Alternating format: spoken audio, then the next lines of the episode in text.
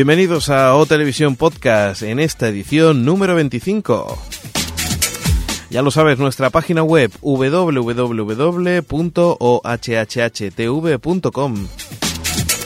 Un saludo de Alex Sánchez y de todo el equipo que formamos parte de O Televisión Podcast.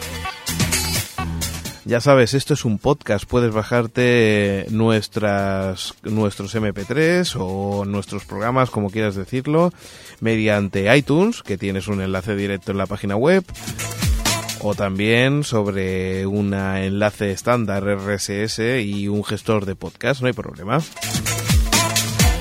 Y si estás en Barcelona, Burgos o Tenerife Norte, pues respectivamente nos puedes escuchar desde Ripollet Radio, 24 FM o Creativa FM. Ya sabes que tienes también un mapa de oyentes, que puedes dejar tu chincheta.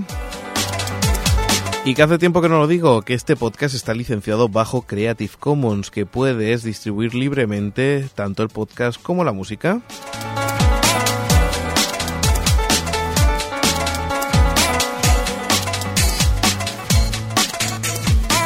Este podcast lo vamos a llamar eh, la televisión peer-to-peer y vamos a dar pues todos los detalles sobre cómo se ve la televisión por internet. Esperamos que sea de vuestro interés todas las secciones que tenemos preparadas para vosotros. Y agradecer, como no, a toda la gente que hace posible este programa y que se ocurra mucho para hacer tanta y tanta información, esa hora y media que tenemos cada 15 días, sobre todo lo que va relacionado con la cultura audiovisual, cómo no. Pues nada, no me enrollo más y empezamos aquí la edición número 25 de O Televisión Podcast.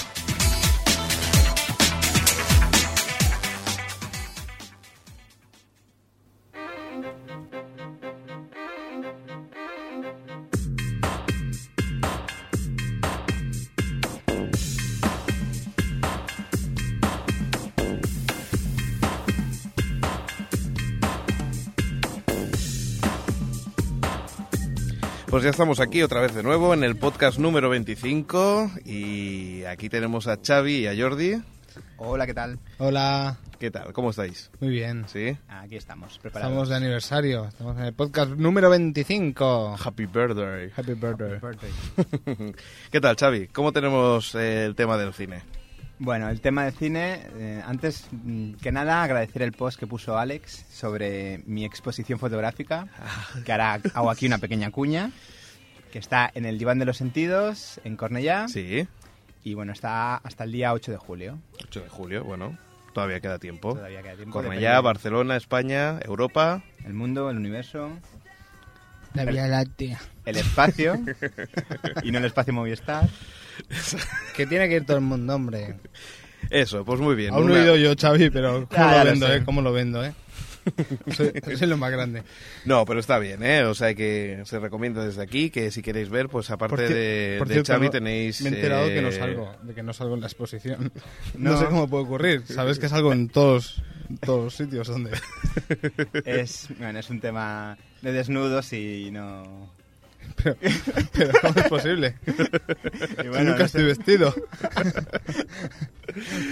No, pero oye, oye, ya, ya haremos, si tú quieres un- una sesión de fotos, ya, bueno, pues ya te lo hará alguien. Vaya como me lo estaba proponiendo, Alex, con qué cariño. No, no, he dicho, ya te lo hará cariño, cariño, alguien. cariño, tranquila. Lo haremos. Muy bien, momento multicolor, después de momento Yo he multicolor. salido a, a, a la perra de Jordi. Sí. Tengo perrita nueva. Por eso tiene ojeras, pero bueno, ya hablaremos más tarde de eso, ¿no? Sí. O nunca. Muy bien, pues venga, vamos al, al tema de a las noticias de cine Bueno, y con pues- ello pues hablamos de, de una huelga, ¿no? Empezamos, sí. Es una huelga que, que hubo aquí en España. O tan, sí. Una huelga un poco más posterior a, a la de la OTAN. Bueno, eh, fue el día 18 de junio, pasado lunes, y bueno, estaban convocadas todas las salas de cine por la nueva ley que está preparando el gobierno sobre, bueno, pues sobre el respaldo que tienen que hacer hacia las películas eh, tanto españolas como europeas de la- lo cual se quejan porque no son taquilleras y también porque la huelga también han aprovechado para quejarse de las mayos que les obligan a estrenar basura para poder estrenar mm, copias mm, teóricamente Decentes. decentes. Bueno, ¿y vosotros qué pensáis sobre, sobre el tema? Bueno, si Bueno, yo es digo que lo que pienso. sí, si decimos lo que pensamos, Sí, yo creo que está conmigo seguramente... Bueno, mira, tendremos más post. Venga, va, a- Venga, mojaros, va, nos mojamos, nos Venga, mojamos. va. Yo pienso, pienso. eh, es normal que las salas de cine se quejen, ya que les obliga, no sé si un 20%, un 25%. Un 25, un ¿no? 25% de bueno decir que son españolas o y europeas. Son, son que bueno europeas. europeas puede ser Harry Potter por ejemplo por poner un ejemplo Claro. Eh, con lo cual, llegamos a una conclusión. Americanas, hay tantas películas malas como pueden haber europeas. Por si hay 100 películas europeas, a lo mejor hay 10 buenas. Y con las americanas ocurre exactamente lo mismo. A lo mejor hay 10 buenas y, y las otras 90 son basura. Pero, ¿qué pasa? Que a lo mejor las otras 90 sí que hacen taquilla. Y en cambio las otras 90 europeas, que son bodrios, no la hacen. Entonces hay que ponerse un poco en ese papel. Y es que el cine americano tiene la suerte de poder eh, recaudar dinero y poder invertir mucho dinero en sus películas. Si el cine europeo justamente carece de ello, quizás deberían plantearse no hacer 100 películas, sino hacer 20 y, y que salgan, aunque sea calidad. 10 buenas. Y con ello, pues mira, ir subiendo poco a poco. Pero lo que no se puede pretender es, es comparar un cine con el otro, básicamente porque el dinero es el que manda. Claro. Y- bueno más que el dinero es- es la gente que quiere ver esas películas porque, Claro. claro mm, Yo no quiero que hayan programas del corazón, pero es que es lo que vende. O sea, no, no voy a decirle a una cadena, oye, no hagan más eso, Claro. porque se Otra- siguen viendo grandes hermanos, se siguen viendo. Otra cosa es que, por Rosa. ejemplo, una filmoteca ¿eh? mm, programe más películas europeas que, que americanas, que al, al ser... filmoteca que programe lo que quiera lo que crea conveniente pero bueno una filmoteca Es mm, pública. va- es pública pero va muy poca gente o sea no, Sí, pu- sí, no, sí, no sí. lo puedes tener de, de base porque No, no, no, no. Lo que quiero decir es que cuando tú pones una filmoteca, quien se está jugando los dineros es el, el, el Estado, ¿no? Porque es la que financia esa, esa filmoteca. Pero tú estás poniendo una ley en la que quien se juega el dinero es una empresa privada. es exactamente Entonces, claro, por otro lado, también es cierto eso, ¿no? Que, que hay que mirar la parte en la que en la que la- los cines pues se, se ganan el dinero. De hecho, una vez lo hicieron. Una, un cine me hizo gracia porque quería quitarle el tema de las palomitas para, para comer, porque pensaba que era, era un incordio. Pero es que perdían dinero porque la gente quería ir con, y, Con y palomitas. con palomitas. Sí, desgraciadamente es que so- yo soy antipalomitero no, no, si, Odio si- las palomitas. si yo, yo pienso que, pues que es- gracias a Dios, las palomitas ahora mismo, para mí, en los cines es lo que menos molesta, porque ahora como venden hasta perritos calientes y cosas así, ya es... Sí, bueno, pero un perrito caliente no Yo he hace visto ruido. Doritos. Sí, Yo pero he visto huele, Doritos, huele. ¿eh? Sí, eso sí. Yo he visto Doritos de esos mojados Sí. en una salsa en un cine.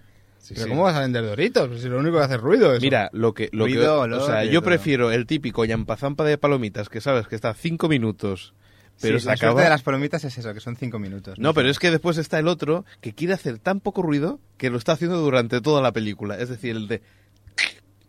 Y Sí. Curiosamente, el otro día fui al cine y Sí. sonó un móvil. Y el hombre o la mujer, no recuerdo qué era, contestó. Dices, por favor. Sí, a Un mí me ocurrió. Un me ocurrió respeto, por favor, un respeto. Y mira que no, siempre, siempre, siempre hay la, el típico anuncio en el que te dicen que apagues el móvil. Sí, y- Sí. viendo Spider-Man 3, sonó el móvil, una... que tampoco fue viendo la película que era.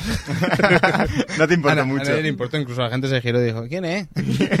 no, pero... Le recuerdas. La chica en vez de colgar, lo que hizo fue ponerse al teléfono y decir, bueno, estoy en el cine, luego te llamaré y tal, en vez de colgar. Fue un poco... Violento, surrealista, ¿no? Sí. surrealista, sí. Pues sí. Pues bueno. Y eso venía sobre la huelga. Sí. pues a ver si, no sé, si le harán caso Lo o no curioso es que esto está haciendo huelga y el emule a tope, ¿sabes? esto es muy raro. tío. O sea, Puede además, la, la han hecho en un lunes, claro, no la han hecho en- ni un viernes, ni un sábado, ni un domingo, que son los días que más recaudan. Ya hablaremos después de, de, bueno, del espe- mini especial que hemos hecho sobre la televisión peer-to-peer. P2P. P2P. Venga, seguimos con más noticias y nos vamos con Paz Nos vamos con, sí, Paz Encina y la hamaca paraguaya, que bueno, es una película paraguaya que se estrenó, bueno, supongo ya la habrán retirado, porque lleva una semana ya, y para una película eh, rodada en guaraní, pues una semana yo creo que es bastante. Claro, por ejemplo, mira, en este caso hablando de- del tema de la huelga, esta, es- esta película potencialmente sería estilo, entre comillas, posiblemente europeo, ¿no? Bueno, pero esto es sudamericano, ¿no? Es- sí, es de Paraguay. Bueno, estilo sudamericano. O sea, Sí, quiero sí, sí, decir que... es- sí, te entiendo, pero es- esa es otra de las cosas. Es- Están obligando a poner el 25% de cine europeo, el otro 65% es americano, y todo lo que viene de otros países se lo pasan por donde yo me sé. Claro, el cine, exacto. el cine oriental, el cine sudamericano, el cine de la India, por ejemplo, asiático. Bollywood. Bollywood, sí. No sé, es- Pues eso es lo que te digo. Esta película, con, con posiblemente con, con estos tantos por cientos, va a sufrir, porque no va a tener espacio en el, en el cine. Bueno, esta película yo la, la- la he puesto porque es destacable que se ve que lleva mucho tiempo en Paraguay sin hacer cine. Ya. A lo mejor es porque no tienen la cuota de pantalla. Bueno, quien, di- quien digo es su- el cine no, suda- entiendo. sudamericano, vaya. Pues Bueno. explica, explica la noticia, perdón. Bueno, pues es eso. Mm, Básicamente era pues que estaba rodada en guaraní, que durará una semana, no durará más, y porque mm, era una película que en ese país, pues la gente todavía, los políticos, se ve, eh, hicieron una entrevista a la, a la directora, que los políticos todavía prometen que van a, eh, como promesa, que van a comer tres veces al día, cosa que tenía que estar bastante superado ya. Ya. Es una cosa que, que bueno, que es, que es lo de Complicado. siempre. ¿no? Sí. Bueno, pasemos ya al cine comercial que nos gusta más. Al, al cine de palomitas. al cine, sí, que se llama palomitas, pero bueno. Muy bien, pues venga, vámonos con, con una nueva comedia, ¿no? Sí, eh, la nueva peli de Kevin Smith Sí, ¿eh? eh, será una película, una comedia, perdón, que tiene todos los números para estar protagonizado por Rosario Dawson, conocida por Claire's 2, SimCity, y, por bueno. estar muy, y por estar muy buena. pues eh, muy maja, muy maja. Muy maja ella. Sí, se ve que corre por sus venas un mestizaje bastante amplio. Ujú. Sí. Lo leí una vez y vamos, menos americana tiene de todo. Bueno, yo creo que pocos americanos nativos así. Sí, hay, bueno, ¿eh?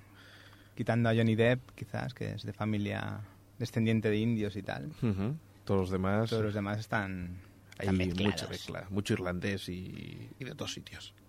Sí. Muy bien. Bueno, decir que la película se, tra- eh, se titulará Zack and Miri Make a Porno Y es otra vez comedia, ¿no? y es una comedia en el que, bueno, dos amigos treintañeros después de una reunión escolar, viendo que su vida es un fracaso, pues montan una especie de productora de cine porno. y bueno, El sueño, el sueño que tenemos todos. Todo, todo, todo buen hombre, ¿no? bueno, y a partir Pues- de ahí, pues, imaginaros. Solo quería añadir que Kevin Smith sí. se nota que a tomar rumbo, supongo que le faltaría algo de pasta, o no, no sé, pero ha tomado otra vez el rumbo ya que intentó alejarse de la comedia, la cosa no le fue nada bien, fue un fracaso absoluto y ha Recordemos vuelto a Jennifer López y, sí, y a Ben Affleck. y Ben Affleck en una película para olvidar. Se llamaba así, ¿no? Muy bien, pues venga, va, seguimos con más noticias y tenemos a... eh, Tenemos a Charlie Kaufman, Charlie Kaufman. es guionista oscarizado Ujú. Y ahora se ha pasado al otro lado, se ha pasado a la Bueno, dirección. Al lado, vaya. Se ha pasado al lado, sí. Bueno, de hecho hace de guionista y de director y la película que está rodando se llama Sinecdoche. Y bueno, es... mm, es un ¿Se sabe de qué trata o No hay muchos datos, pero bueno, conociendo a Charlie Kaufman, el... conociéndolo de toda la vida Charlie Kaufman, Carlito Guzmán, Guzmán. y toda esa gente. todos esos. No, no. No, que más o menos... Surrealista a tope. Sí. Recordemos sus películas que son... Eso. eh, empezando por... eh, cono- no, John Mal... ¿Cómo, ¿Cómo ser ser John Malkovich? Ujú. Que bueno, que es una paranoia. por cierto, eh, el otro Recomendable. día... Ya está. Se ha atascado. Ya está. Un No, momento, no, es por que favor, que en este... El otro día la conseguí ver, la conseguí ver. Vale, vale. Es que nunca La- la había conseguido ver, ¿eh? Porque no lo habías intentado, porque... No, no, lo había intentado. Lo había ¿No te intentado. gustó? Ostras, No, me no, lo había sorprendes. intentado, lo había intentado. A Es mí me gusta diferente. mucho. Sí, es A mí me diferente, es gustaron- surrealista. Sí. Pero no va despacio ni... Va despacio, sí. Sí, sí, despacio. Despacio Sí. reducido, además. Sí, ¿La planta siete, siete y medio era? ¿O Sí, seis y sí, medio? siete, Siete y medio. Siete y medio, muy bien. Y mar- Y ahora vuelve Son Connery, ¿no? No, ahora no vuelve Son Connery. Bueno, Exacto. Ha dicho Se que acabó, no. se acabó. que no, que lo dejo, que lo dejo. Ah, que no vuelve. Vale. Que no vuelve. No va a Indy 4, no. No. Mm, Dice que no quiere repetir papel. No, yo creo, es que yo creo que ya se huele que va a ser un Bueno. poco fiasco, eh. No, no, yo no creo que sea fiasco. ¿No? Yo creo que va a ser taquillera a Bueno, tope. ¿Sí? eso sí, taquillera. Bueno, a lo mejor bueno, puede ser fiasco. Bueno, eso, Recordamos eso es una cosa y otra- bueno, Spider-Man 3. podemos recordar también que ese hombre también estuvo vinculado en La Roca. Pero ¿cómo nos puede gustar La Roca? Ah, que- ah, claro, te tiene que gustar La Roca. Claro. Ay, vaya colaboradores. Muy bien, pues venga, va. Eh, entonces, que, bueno, espera, que estuvo vinculado en Robin y Marian. esa no te gustó, ¿no? No, esa no. Pues estuvo vinculado a Robin y Marian. y explícanos, o sea, que definitivamente que, que, no... no, que está muy a gusto con su jubilación, pero yo no descarto que vuelva a participar en alguna otra película. Vale, lo que piensas es que esto no, no le hacía mucho todavía. Robin y Marian 2. Si no, tiempo al tiempo. ¿Ves que te está destrozando el, la sección? sí, ¿no? me la está destrozando. Muy bien, seguimos con el, siguiente, con el siguiente. Ahora es un. Vaya, están empezando a rodar, ¿no? Una nueva peli. Sí, Rudo y Cursi. Vaya. Son Ga- Gael García Bernal y Diego Luna, Sí. que vuelven a estar juntos en una película, después de Y tu mamá también, con el hermano esta vez de Alfonso Cuarón, que es Carlos Cuarón. Ujú. Y bueno, eh, solo destacar eso, nada más. Que es de en clave comedia, ¿sabes algo? En- sí, creo que es en, pla- en clave comedia, pero bueno, solo lo he puesto ahí para, para de- destacar que están rodando juntos. sí, muy si alguien ha visto y tu mamá también, que la vea, ¿eh? Es interesante, ¿no? Sí. Muy bien. Vamos al siguiente. Pues tenemos Hot Rod, Y el ¿Qué mejor póster de- del mundo. el del mundo mundial, sí. Esta película la vi en un post que decía que era que vuelve el cine ochentero y bueno, es uno de mis cines más favoritos, por así decirlo. Pero sinceramente tampoco le veo mucha importancia a esta noticia. A mí me mola Estamos mucho, ¿eh? teniendo un podcast impresionante. Estamos teniendo A mí me gusta, Xavi. A ver, destaquemos que este chico parece sacado de... sale del Saturday Night Fever, Sí. Night Live, perdón. Ah, Night Entre Fever. Saturday Night Live, hay Fever y, Night Live. y Despedida soltero, porque tiene como una pinta de Tom Hanks a, a principios de los 80, ¿sabes? Un 2, 3 splash. Sí. Sí, es, recuerda mucho, sí. Y hago despedida de soltero también. Qué grande. Y encima el póster hay como una explosión y una moto y pone Hot Rod. Mira, si queréis ver el póster, ya sabéis, buscarlo en Google y ya está es mucho más fácil que, que te lo explique el Jordi. Sí, pero es que es muy grande esto. Ocupa casi una página. Muy bien. Vamos al siguiente, va. Bueno, a los amantes del western, Sí. de los que no me incluyo, hoy estoy haciendo un... un- el guion está pensado para los demás, no para mí. bueno, tenemos a 310 Yuma, con Russell Crowe y Christian Bale. Y bueno, es el remake de un western que en España se tituló, si no si creo recordar El bien Tren de las 3 y 10. exactamente. Y bueno, es un, un western al uso, un western tipo antiguo. A mí lo que más me resalta de, la- de esta noticia es Russell Crowe, que hace ya tiempo que no sabía nada de él. Desde De Cinderella Man. Gladiator. Bueno, No, no, me refiero al... Si es el actor de Gladiator. Que no sé, no sé si sabía nada casi, ¿no? No, bueno, aparte de sus problemas con la justicia, por tocar a un policía. Sí, ¿no? Eh, Mm, sí, está un poco abandonado. perdido, ¿no? Porque la de Cinderella Man hace tiempo que se estrenó. Tres años bien bien. Sí, dos o tres Dos años. o tres, sí. Caray. Película que está bien, bueno, el americano que se hace a sí mismo, está bien. Tiene buena pinta. Muy bien. Y ahora hablamos de, de, de una cosa que le ha pasado a Kevin Spacey, ¿no?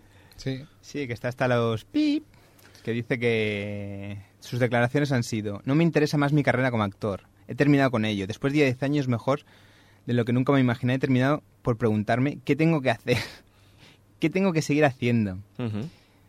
Bueno, que lo deja, no, importa no le importa nada en absoluto. Todo es mentira. Dejó de ser actor después de ver su actuación como el ex Luthor, ¿eh? que la gente lo sepa. sí, la verdad es que es bastante mal papel el que... El que interpretó, El que horrible. interpretó, o sea, supongo, supongo que se fijaría en Jim Hackman. En el Jim Hackman de, de las De películas de Superman. Superman y no en el ex Luthor de los cómics, porque es que aquello era incomprensible, vamos. O sea, no, no, no supo lo que es coger un cómic y leérselo, ¿no? Qué cosa más. Bueno, pues seguimos con más cosas. Y ahora hablamos de, de uno de mis directores favoritos, Peter Pues Jackson. sí. Tenemos The Lovely Bones, que es el nuevo proyecto de Peter Jackson, en el que interviene Rachel Weisz, la actriz oscarizada por El jardinero fiel, y bueno, de, de madre joven. Y la momia 1 y 2 también, como apunta Jordi. Se ha escuchado, o sea que no te preocupes. Los apuntes esos. Ha dicho oscarizada por... Bueno, estuvo oscarizada por... Y claro, he necesitado añadir para ver si alguien lo ha escuchado mal subliminalmente y piensa que la momia ha recibido un Oscar. Tiene fijación por, les- por esta obra maestra del cine de acción. Contemporáneo. Va, Pues venga, bueno. seguir. Estará rodada en Nueva Zelanda. Sí, Mm, ¿cómo no? Qué, qué extraño. Sí. Peter Jackson y Nueva Zelanda. Supongo que le harán ministro de Asuntos Exteriores a este hombre Yo cuando me, entre unos imagino, yo me imagino que sí, que lo meterán en turismo. Y bueno, está por rodar todavía. Y bueno, ahí está la noticia. Muy bien. Eh, vamos con, con otra, la siguiente, y es de, de una película que se llama Born, ¿no? Se llama Born Born. y está... ¿Perdona? No, no, que son Paul Bettany y Jennifer Connelly, ¿no? Que son pareja en la vida real. Por cierto, Paul Bettany tiene nombre de actriz porno y me pone Paul Bettany. ¿Sí o qué? ¿A que mola Sí, Bettany? no lo, había, no lo había pensado, pero sí. No había caído. Se está poniendo rojo y todo el chaval está diciendo, "Mm, me gusta. Voy a tener que llamar al orden, ¿eh? Sí. Tener que llamar al orden. Mm, Venga, venga, va, Jordi. Vale. Me dejas Xavi. sin palabras. Y ahora me, me he quedado más perdido que perdido. Sí, porque si no, hoy no, hoy, no, no arrancamos. Hoy ha ¿eh? salido un- está saliendo un podcast un Lento, tanto extraño. lento. Un tanto extraño, sí. Venga, Joder. chicos. Dándole ritmo. Yo que le di ritmo. Venga, ¿y de qué hablábamos? Bueno, ¿De es, un proyecto de Guillermo del Toro Sí. y, bueno, es un, me parece que pondrá la pasta solo, porque el guionista y director será Daniel Simpson y, bueno... Perdón. Ey, el proyecto se, eh, Es un thriller psicológico, sí, ¿no? Es una pareja que se traslada a vivir a una ciudad idílica de, de Gran Bretaña y, bueno, y pasarán ciertas cosas. Muy Decir que entre medias pondrán animación en- de los creadores de Team America y la verdad no sé cómo quedará bien bien esta película. Pero Las animaciones de Sí, sí. La verdad es que hay cada vez cosas más raras como esa película que solo iba a estar compuesta de trailers. sí. Ahora, Ahora, esto es de, Team, de Team America. American, la productora Bueno. que se va a meter ahí por el medio. Así. Cada vez se arriesgan un poco más porque como todo es más, más de lo mismo, ¿no? Me imagino que dirán, vamos a ver si así pues conseguimos un bombazo, ¿no? Pero, pero vaya, tampoco Ah, lo pienso mejor yo se que... puede caer el, el- Exacto. Venga, seguimos con la siguiente. Bueno, ahora tenemos una película que ya se presenta como, pre- eh, perdón, precuela iba a decir, como trilogía y es Shut 'Em Up. Shut 'em up. Shut 'Em Up. Tenemos a- al fabuloso Cliff Owen conduciendo un BMW, como siempre. Yo creo que tiene Fijación. fijación o sencillamente que BMW le paga un pastón porque Exacto. hizo todos los curtos cu- todos los Debe ir cortos con de el contrato. Si quieres ese actor, va a conducir un BMW en tu película. Vale, vale, el BMW lo ponéis vosotros, sí, vale, estupendo. Yo, vamos, yo estoy convencido, además. sí. También tenemos a Paul Giametti y a la omnipresente Mónica Bellucci. Monica Bellucci. Y bueno, es una película de acción eh, en el que se presenta como un tiroteo de 17 minutos. Teníamos una persecución de Como en Hit. 59. Sí, en Hit hubo un tiroteo parecido, ¿no? También de... No sé cuánto duraba el tiroteo, pero Sí. bueno. Yo he visto el tráiler de la primera película y bueno, mm, tengo ganas de verla. Muy bien. Pues vamos ahora y hablamos de Matt Damon. Hablamos de Matt Damon Sí. y Paul Greengrass. Después de firmar su tercer Born y decir que no va a hacer más, pues ahora con el mismo director hace eh, Imperial Life in the Smurl City. Decir que esta es una trilogía también, como no, eh, de, de este director, después de United 93, pues bueno, ahora explica otra versión de los hechos o desde otro punto de vista o, o más de lo mismo. De los mismos hechos del 11S. Del 11S, las consecuencias del 11S o, o los... o los- Nuestra obsesión. No, es otra cosa. Madre mía, ¿no? Otra película más de esto. Y seguimos ahora y nos vamos con Ethan Hawke, ¿no? ¿Qué tienes Ethan por ahí? Hawke, tenemos El hombre pájaro. el- decir, bueno, como ya he comentado, eh, es uno de mis actores preferidos y se embarca en un proyecto Como que, director. como director que protagoniza sobre un libro que escribió él que eh, Vamos, Mr. Ego. Mr. Ego, sí. El O sea- título este llama- se llama The Hostess State, como la película. Y aquí en España el libro se tradujo como estado de, de excitación. Supongo que esta película eh, será muy personal y a poca gente le gustará. Lo podríamos calificar como cine europeo, pero bueno, es americano. en dentro del América. 25%. Pues no, porque claro, como es americano, pues, pues no. Pues bien, y ahora ya hablamos de nuestro amigo y director eh, que por, por todos que bueno, ¿os gusta a vosotros o no? Sí, sí. Sí, ¿no? ¿Y a ti? Woody Allen. Ese. Por supuesto. Muy bien. Pues de qué, qué, qué tenemos que hablar. Me Pues- imagino que está ya por aquí, ¿no? Tenemos el. Está por aquí, bueno, está por, Por Barcelona, tomando localizaciones. Y El sueño de Cassandra, que es la película que se estrenará este año. Este año no se estrenará la de Barcelona, se estrenará el año que viene. Este año se rodará la de Barcelona. O sea, la que están ahora en postproducción, por decirlo, por decirlo así, es la de la de Cassandra, la, la que todavía no se ha rodado en Barcelona. Exacto. No, Cassandra es la que ya está en, en- en- se ha Sí, sí, estrenado. es la que está en, en postproducción, que la van a estrenar ya. Y ahora mismo está embarcado en el proyecto de Barcelona para poderla que estrenar digo el que- año que exacto, viene. Sí, sí, sí, vale. Cassandra se estrena el 26 de octubre Sí. de, mi- de 2007 2007. y la de, que está rodada en Barcelona Pues me imagino que para, para un para año el después. 2008, sí. Ujú. Es lo que suele hacer. Bueno, decir que se estrenó el día 19 de, de junio en, en, en Avilés. Ah, ya, o sea, ya, vale, el vale. preestreno se Ah, hizo en pre- Avilés. o sea que la postproducción ya está hecha, no... Está- Sí. la, la- sí, la bueno, post, después post. de verla en Avilés ha dicho, voy a cambiar. Vamos a Aquí nos han todo. reído, aquí nos han reído, pues venga. vale, vale. Y bueno, pues eso, está, se hizo el preestreno y tendremos que esperar pues a que acabe el verano y empiece el otoño para poder verla en, a nivel mundial. Muy bien. Y ahora ya, pues nos vamos ya a- acabando con, con la sección de cine, pues Con el super concurso, ¿no? Sí, a ver, recuerdo la pregunta, Xavi. Recuérdala.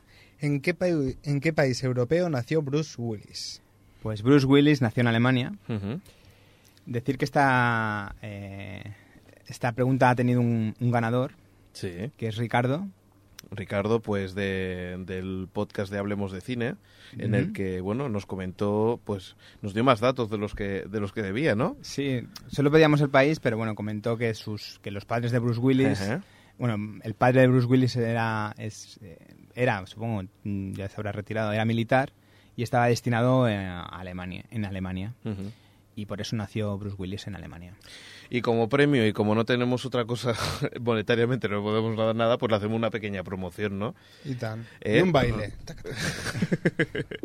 Su página web es www.hablemosdecine.com y aquí podrás encontrar pues el último podcast que tiene eh, son temáticos y en este caso habla del astro rey de- del sol y habla de todas esas películas que, que aparecen como como, como el, el protagonista de, de- de la película ¿no? o todo lo que tiene relación con esa película un podcast muy bien producido ¿eh? y que y que vale mucho la pena os recuerdo la, la página web www.hablemosdecine.com un saludo a ellos y gracias porque siempre están pendientes de nosotros ¿eh? Pues un saludo a Un saludo. muy bien pues y nada ahora tienes una nueva pregunta, ¿no, Xavi? Tengo una pregunta hecha así deprisa y corriendo. sí Y bueno, hay un actor que puso a su hija el nombre de Jet por los aviones. ¿Qué actor es? Ay, es que hay, hay- también pasó con Apple, ¿no? ¿Qui- ¿Quién era la de Apple? Sí, había una que le puso Apple por... Ay, ¿alguien no le puso Apple Ay, yo qué sé, no a su sé, hijo. Le no puso manzana a su hijo. Sí, sí, sí. Sí. Sí, sí. Hay varios. Yo conozco varios Apples. Sí, sí. y no, y no son ordenadores. Increíble, yo conozco bastante Strawberry. Strawberry Fields. Strawberry Forever. Yo qué sé, si, si queréis, pues yo qué sé, la próxima vez le llame a vuestro hijo la Universal o la Paramount. Con los artículos delante, claro. Curioso, aquí a lo mejor se, se le llamaríamos a un animal, ¿no? Jet. Pero allí no, allí no tienen problemas y...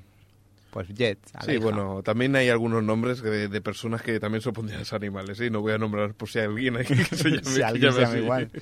Muy bien, Disculpa a, todos los, a todas las Jets. Y disculpad a todos los Paul Bettany. Muy bien, chicos. Nos vemos en la próxima. Nos vemos. Hasta luego. Hasta luego.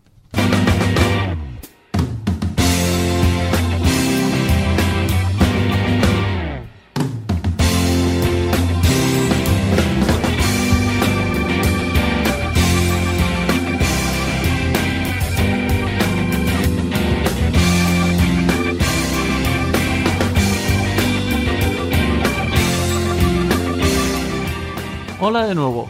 Seguimos con más dosis de rock and roll en esta nueva edición.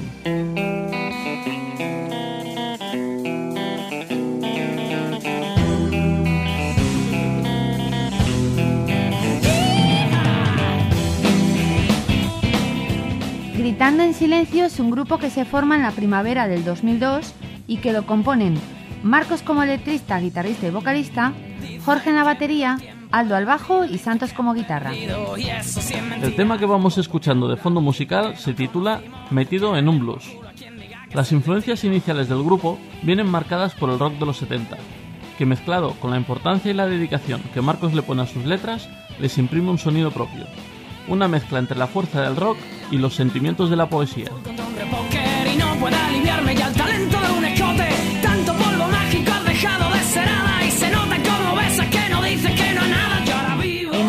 Marzo del 2004, el grupo graba la maqueta Ahora qué, en los estudios Sputnik de Sevilla, producida por ellos mismos y teniendo como ingeniero de sonido a Jordi Hill. El resultado es una maqueta de cuatro canciones en la que el grupo vierte toda su creatividad con un resultado muy satisfactorio. Además, se cuenta con la excepcional colaboración de Albertucho. Esta maqueta se difunde a través de diversas emisoras de radio de nivel nacional, además de su circulación por diferentes páginas web, obteniendo más de 22.000 descargas. Esta primera grabación permite la participación de Gritando en Silencio en festivales y la posibilidad de ir tocando por España. Durante 2005 coordinaron la tarea de su segunda grabación junto a los conciertos que iban ofreciendo. Realizan una pequeña gira con 30 conciertos por España, actuando junto a artistas como el mencionado Albertucho, Poncho K, Transfers o Despistados. Su segunda grabación, Destilería de Rock and Roll, grabada y producida por ellos mismos, conseguirá tener más de 14.000 descargas. En el 2005 consiguen ganar varios premios y ser reconocidos como Grupo Revelación o Mejor Grupo de Rock sin disco editado. De esta segunda grabación hemos sacado el tema Metido en un blues, que se escucha de fondo. En la actualidad, el grupo se encuentra dentro de un estilo cada vez más definido y personal que pretende plasmar en lo que será su primer disco, grabado en los estudios Audio Records. Su intención es sacar un doble CD compuesto por 20 temas que resumirán todo su trabajo hasta el momento. Ya que la mayoría de sus componentes son, además de músicos, técnicos superiores en sonido, ellos se encargan de todo. Composición, edición, producción, un trabajo realmente duro que se ha visto gravemente afectado por un problema con las nuevas tecnologías. Un buen día de enero de este año, cuando estaban a punto de finalizarlo todo, el disco duro donde estaban almacenando la grabación se estropeó y no había manera de recuperar los datos. Aquí se hace lo que se quiere. Después del disgusto, quebraderos de cabeza, compra del equipo necesario para, po- para poder recuperar el disco y otras movidas, consiguen retomar el hilo. Pero tienen que alterar un poco los planes previstos y por estas fechas ya están empezando a subir nuevos temas a su web www.gritandoensilencio.net. Estos problemas les han servido para dar título a su nuevo proyecto, Contratiempo. En los directos, Gritando en Silencio destaca por su profesionalidad y contundente puesta en escena. La formación ha cosechado muy buenas críticas sobre su directo, dada su energía, frescura y entrega. Y ahora os dejamos ya disfrutar de su nuevo trabajo, Contratiempo, y del primer tema extraído del mismo, titulado A la luz de una sonrisa. Hasta pronto.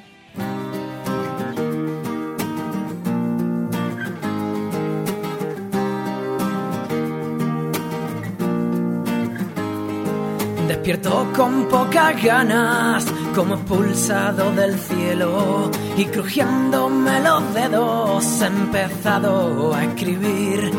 Despunto el lapicero a la vez que el desconsuelo, pero reconozco la fecha, hoy es 22 de abril. Nunca sobran las canciones y siempre tengo algo que decir. Pero ella merece más una letra que las calles de Madrid. Porque hace ya dos años me quiera quemar ropa con la inocencia de un niño con su primera copa. Pierdo la estridencia, vivo sin motivos, aprendo a tener paciencia y escribo.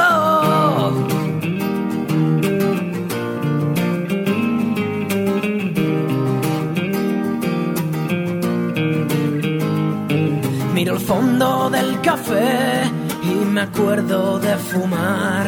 Y entre el humo del cigarro palidece mi ansiedad. Mientras duermes yo te escribo a ratos, me giro hacia atrás. A observarte con los ojos preso ve su libertad. Porque no hay guerras civiles si echamos el pestillo y aunque siga siendo cutre el mundo ya no es un ladrillo. 730 y tantos días de tu sonrisa haciendo que la vida no sea papel de lija. Por fuera hay que ser duro como el asfalto la piel igual de fría que si fuéramos lagartos la vida siempre va de tiempo como el riff de esta canción. Por eso miénteme y dime que nos veremos tan solo unas horas si ya te echo de menos me columpio con la esperanza de que mañana sea mejor. Porque si el diablo pasa coco, soy ladino con la guitarra vieja la que compone el destino. No me queda otra defensa. Por favor, por favor, por favor, cuéntale que la miro. Como no miro a ninguna voy a darle un respiro mientras no mire la luna y que más de cien soles no ocultan mi pecho que de su mirada de lo que estoy hecho sonrisa fugazmente y de malos momentos y con ella soy el príncipe de su cuento fuera hay que ser duro como el asfalto, la piel igual de fría que si fuéramos lagartos. La vida siempre va de tiempo, como el riff de esta canción. Por eso, miénteme y dime que nos veremos tan solo unas horas. Y ya te echo de menos, me columpio con la esperanza de que mañana sea mejor. Porque si el diablo pasa coco, soy ladino con la cita, la vieja la que compone el destino. No me queda otra defensa que la del tú y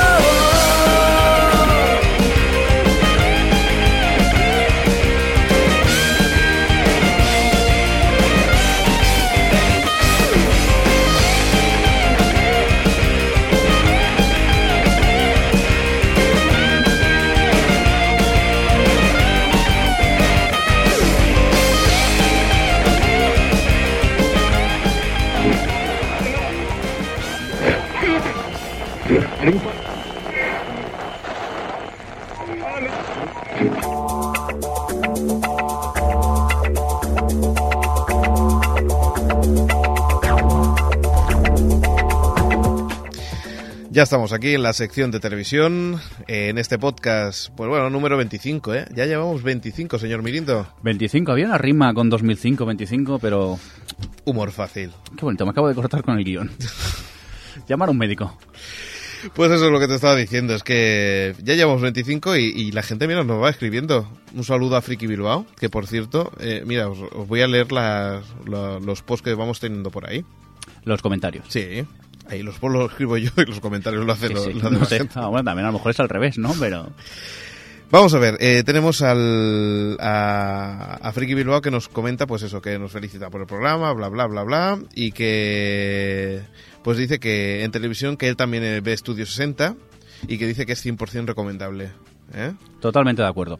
Además es impresionante, ¿eh? estoy siguiendo todavía el tema por Canal Plus y, y debo reconocer que ha habido un momento Estudio 60 que me ha encantado. Es en el que, en el, que el guionista contrafichan a un guionista de una de, de un bar que estaban haciendo pues lo que es el estilo del club de la comedia pero pero en, en un bar Sí, lo recuerdo todavía sigue sangrando sigue sangrando Sí, todavía el dedo está... Qué chungo, no sabía yo que el papel cortase tanto. Sí, que se lo diga a la gente que trabaja en una industria papelera, ya verás cómo te dirá que sí.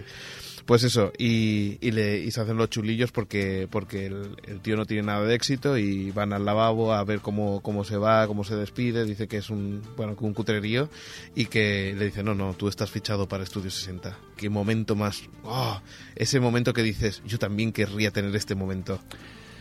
Sí, ya. Te veo como guionista de ese programa. Hombre, no me Bueno, digas que no que no te, que no te haría ilusión. Sí, que sí. Sí, la verdad que sí. Yo, ala, por escribir. A mí lo que me gusta eso es que está lo que se dice el, el jefe de redacción y luego tropecientos mil millones de, de guionistas. Claro, tú querías ser el jefe de redacción. No, ese- no, no. Ah, eh, vale. Me sorprende que haya tantos guionistas. Dudo que en, en los programas que se hacen aquí en España se puedan permitir el lujo de tener tantos guionistas contratados. Sí, sí, no, desde luego. No sé, hace, hace poco que, que escuché unas cifras de, de cuánto había ganado la NBC y era una burrada, ¿eh? Miles de millones, ¿eh? Y eso que luego siempre lloran y dicen que tienen problemas de audiencia. Sí, sí, sí. Por eso que la NBC en este, en este caso no está muy bollante. Bueno, pues eso, un saludo a Friki Bilbao por comentarnos eso y que nos recomienda extras ¿eh? de los creadores de Office. Eh, pues bueno. de eh, Ricky Gervais. Yo la vi un par de capítulos. Sí. A mí es lo que hablábamos en otros anteriores podcasts, que ese tipo de humor, el cual pues se acaba un poco riendo de la gente, de lo tontos que son. A mí me cuesta un poco el humor de Ricky Gervais. Bueno, pues no sé. Yo lo tenía ahí en el listado que, que no sabía no sabía cuándo iba a verla, pero voy a, voy a subirla un pol- voy a subirla unos escalones para ver para ver cómo es y, y si nos recomienda pues es interesante. ¿no? Yo por ahora me quedé en el episodio 2 y de momento está en la lista de posibles. También nos, nos comenta Fécula eh, que hemos hablado de Jocks en el podcast anterior ¿Correcto total? y que, y que hay también una plataforma que se llama Gendit, que no la habíamos mencionado, ¿eh? www.gendit.com y con esto enlazamos con, con el mini especial que tenemos sobre la televisión peer-to-peer y en el que hemos de decir que es, que es la bomba. Gendit es eh, todo el contenido pero dirigido a gente hispana. Ah, interesante. Yo no he tenido tiempo de echarle un vistazo todavía. No solamente tiene películas, sino series en versión original subtitulada y también series en, dobladas al castellano. ¿Vale? Aquí la trampa que, que me encuentro, y es que la gran mayoría de estas, eh, tanto Yendit como Jox, lo que aprovechan es el, lo que es la plataforma Stage 6, ¿vale? Que, que también te encuentras en, en, eh, por internet y en el que es la que hospeda películas CIFX, sí. puedes hospedar tú películas DivX. Entonces ellos lo que, lo que hacen es de simple plataforma de elección de, de películas. Es decir, todo el mundo puede hospedar películas en Stage 6 y entonces ellos lo que hacen es una selección de lo que hay por allí y lo ponen como en su portal. Es decir, ellos infraestructura tecnológica no tienen, lo único que hacen es mostrar lo que hay. Se dedican a recopilar lo, lo que hay de tema hispano en español para que puedas eh, visionarlo, pero desde la página Yendin, ¿no? Lo que pasa que dices es que van directamente, son películas que están en Stage 6. Exacto. ¿Vale? Habrá- Es- hay que mirarlo. Yo en Stage 6 he visto cosas como el Tonight Show y cositas de por ahí, o sea, el, el Saturday Late Night. Hay cosas eh, enganchadas por allí, o sea que buscando, buscando encuentras cosas interesantes. ¿eh? Habrá que echarle un vistazo en, entonces. Además está etiquetado, es decir, que tú puedes buscar por humor, por, por shows, es decir, puedes elegir, ¿vale? La Stage 6 está en, en inglés, pero tanto Yendit como otra, otra que vamos a hablar ahora, películas online, esta que, se, que también se abre, eh, es, eh, es una... Bueno, pues es, es totalmente en castellano y ahí puedes encontrar pues todo este tipo de información. Mm, recomendarlo porque porque yo creo que durará poco. Sí, es lo que decíamos, que esas cosas, eh, sobre todo depende del, del país donde estén ubicados los servidores, normalmente duran bastante poco por problemas con el tema del copyright. Así que rápidamente habrá que echarle un vistazo a, esta, a estas páginas que nombras. Eh, y además tenemos otra cosa más. Eh, si hablábamos de, de, de vídeos que están servidos vía, vía web, también tenemos otra, otro clon de Yoast, ¿eh? y se llama Zatu. Es, por lo que parece, es una tecnología basada en peer-to-peer y, y bueno, por lo que tiene pinta es eh, que no sé si es española, pero lo que sí que es cierto es que cuando tú te inscribes te encuentras eh, casi todas las eh, cadenas de televisión españolas. Es decir, 4, Antena 3, todas estas la, te las encuentras. No sé, Ah, curioso, porque antiguamente solo eran televisiones chinas, casi. Claro, entonces no, no sé si lo que hacen es que aparte por, por, por localidad, es decir, si te encuentran que eres de España, solamente te sirven eh, cadenas de, españolas, si eres de Estados Unidos, de Inglaterra, eh, te ponen de, de, Inglaterra porque en la página web presumen de que tienen de otra de otros sitios pero cuando tú te apuntas a, a, a, este programa solamente encuentras las españolas. No sé si es por temas legales. Bueno siempre se puede entrar por un proxy. Bueno mm, no porque es un programa cliente lo que hay Ah, entonces es más complicado. Vale, es, es lo, lo, que te comentaba, es como Just, no. Vale, vale, vale. No con no X, es a través sino de vía con web, ST. sino tienes que instalarte un, un, Un- software. un software, Entonces ¿vale? es más complicado entrar a través de un proxy. Entonces, lo que pasa que es muy sencillo de, de utilizar. Es picar, instalarlo y funciona. Eh, lo que pasa que tiene muy poco, muy poco contenido extra, como tiene Josh, que sí que tiene más para elegir y, y esto es vía streaming simplemente. Es un comentario porque es interesante de que, bueno, ve- hay- veáis cómo, cómo está eh, el tema de Internet últimamente y, que, y, y cuáles son las posibilidades que, que puedes tener, pero no sabemos bien, bien, la verdad, por temas legales cómo esto va a funcionar. Porque Bueno, un- unos meses a ver qué es lo que pasa. Recordemos que una televisión vía streaming, como por ejemplo una cadena pública, tiene unos derechos que solamente son para un país y que si eso se puede retransmitir a otro país, significa que está violando unos derechos que ha comprado otra cadena. Veremos, a ver qué pasa, porque en eso de Internet nunca se sabe. Te vuelve Ujú. porrazo cambiar el tema y, y se cierran las páginas, o mira, hay suerte y continuamos pudiendo visitarlas. Además, mira, tenemos otra cosa. Mira, ¿te gustaría hacer una tele? La puedes hacer ya. ¿Sí? Sí, porque eh, hay una página web que se llama Mogulus, M-O-G-U-L-U-S, que Mm. también la apuntaremos en, en el, en el blog. Sí, mejor, porque eso de decir direcciones de Internet es un poco complicado a veces. Pues ahí podemos hacer nuestra propia televisión o como la quiera llamar, si quieres llamarle videoblog, ¿vale? Y es un servicio online que te permite crear, pues eso, la tele, la tele online. Eh, no tiene ningún compl- ninguna complicación a la hora de, de editar, nada. Es muy fácil de hacerlo. Incluso puedes incluir eh, vídeos de YouTube. Incluso puedes hacer una cosa que, que es bastante interesante y es puedes retransmitir en directo vídeo. O sea, des- Me has dejado no, nada. y todo esto de forma gratuita, es decir, eh, el streaming lo pagan ellos. Uy, esto, ¿y dónde está el negocio por parte de ellos? Pues mira, esa es la misma pregunta que hicimos hace muchos años con YouTube. Con YouTube. Bueno, y todavía Bueno, YouTube... muchos años, no, unos años. No sé yo si es rentable, ¿eh? Porque con el problema de las demandas y que la publicidad todavía no, no está funcionando 100%. Pues sí, Bueno. ahí, ahí es lo que no sabemos si, si... Lo que pasa que, claro, los acuerdos que tienen con otras Mm. cadenas nunca sabes si es beneficioso para YouTube. Ya, ya, pero hay que decir que, claro, de ancho de banda, el otro día leí que el año pasado el mayor tráfico de datos de la red era a través de las redes peer-to-peer y ahora, gracias Y a este YouTube, año no. es Sí, eh, a es través de web. HTML, sí. Hay que decir que YouTube tiene que gastar mucho en ancho de banda. Además, eh, mira, ahora que estamos hablando de YouTube, aprovechamos para, para decir que ya habla español. Es decir, que ahora ya podemos ver la versión española del YouTube. Ya para la gente que le cuesta un poco el idioma inglés, como soy yo, pues... Sí, bueno, tampoco es muy complicado utilizar YouTube, ¿eh? No, pero bueno, si tienes eh, que hacer alguna configuración o alguna cosa sobre un, si tienes un pequeño portal o alguna cosa de estas, pues ya tienes la oportunidad de hacerlo en castellano y es poniendo el punto .es delante de, del YouTube, eh, o sea, es.youtube.com. Valens. Ujú. Recordar que los www no se ponen porque si no, no funciona la página. Digo a dobles. Guadoble, guadoble, guadoble. Agua doble, agua. Recordad que también está en Brasil, Francia, Irlanda, Italia, Japón, Holanda, Polonia y el Reino Unido. Son las versiones que hay locales de, de- del YouTube. Se nota que Google está po- por el medio.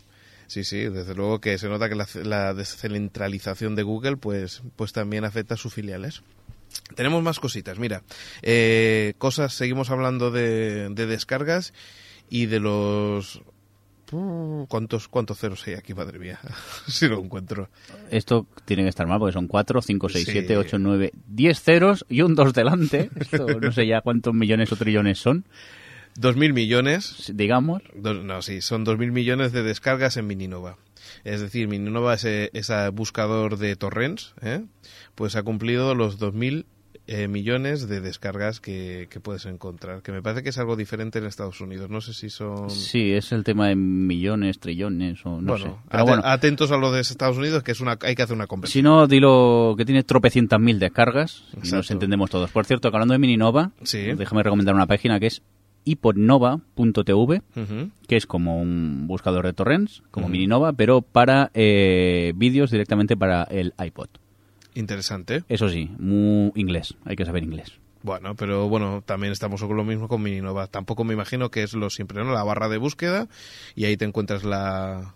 Sí, es un poco más sencillo en cuanto a funcionamiento que Mininova, pero que bueno, se pueden encontrar cosas interesantes y te ahorras el paso de convertir un, un DivX a- al formato para, la- para el iPod. ¿Y te encuentras cosas en castellano? De momento no, todo lo que me he encontrado está en, en inglés. Muy bien. Vamos con ahora con Anatomía de Grey. ¿Qué te parece? Vale, a ver qué pasa. Yo no tengo ni idea de esta serie, ¿eh? que es de las que tengo también en pendientes. Vale, pues mira, hacemos una cosa. Para, para la gente que, que no quiere escuchar absolutamente nada de spoiler, es un pequeño detalle. Bueno, un pequeño no, es un, un detalle que pasará en la cuarta temporada. Por tanto, si no queréis escucharlo, 30 segundos y, y volvéis al podcast. Muy bien. El carismático Dr. Burke, ¿eh? que es el conocido por, por, por, por- todos los que, veis a Anatomía de Grey, parece que no estará presente en la cuarta temporada y se ve que su despido se debe a unas polémicas declaraciones en las que Isaiah Washington llamaba de forma despectiva, marica, a su compañero de reparto Terry Knight. ¿Vale? Y se ve que el joven actor, pues a partir de ahora, eh, se ve que tiene garantizado eh, la, para estar en la próxima, en la cuarta temporada y todo parece que es por, por el tema este que le ha insultado. Ya, ya te Debido digo a la polémica, sí, yo no sigo las series de las que tengo pendientes, pero sí que me había ente- enterado de la polémica esta.